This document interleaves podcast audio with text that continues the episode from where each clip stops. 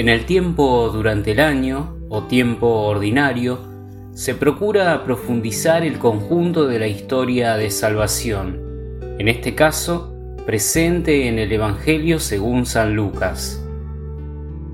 Desde el 19 de marzo de 2021, solemnidad de San José, comenzó el año de la familia y se extenderá hasta el próximo 26 de junio, un tiempo especial convocado por el Papa Francisco para profundizar en la pastoral familiar, para hacer a la Iglesia más cercana a las familias de todo el mundo, puestas a prueba este último año por la pandemia.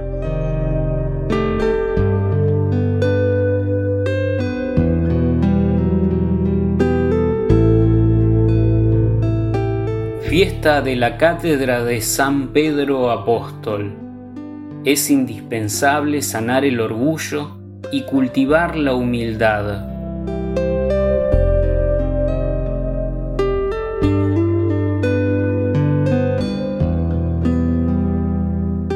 Del Evangelio según San Mateo.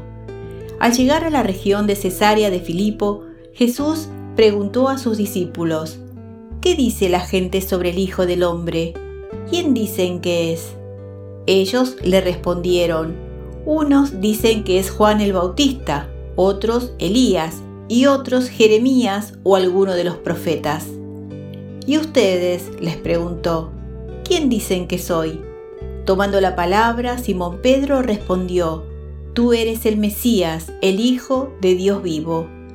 Y Jesús le dijo, Feliz de ti, Simón, hijo de Jonás, porque esto no te lo ha revelado ni la carne ni la sangre, sino mi Padre que está en el cielo.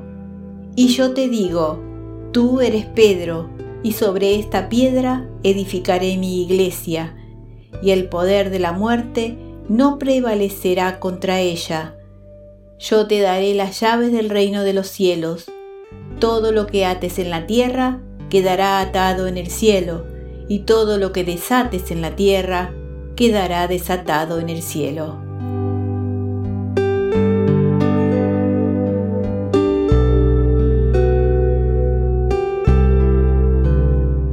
La actitud de humildad aparece aquí como algo que es parte del amor, porque para poder comprender, disculpar o servir a los demás de corazón, es indispensable sanar el orgullo y cultivar la humildad.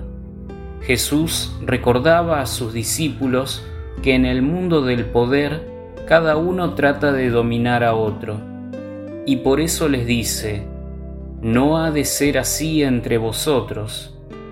La lógica del amor cristiano no es la de quien se siente más que otros y necesita hacerle sentir su poder, sino que el que quiera ser el primero entre vosotros, que sea vuestro servidor.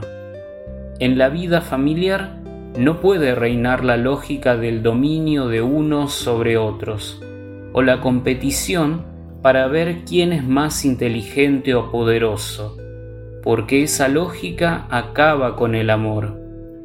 También para la familia es este consejo Tened eh, sentimientos de humildad unos con otros, porque Dios resiste a los soberbios, pero da gracia a los humildes.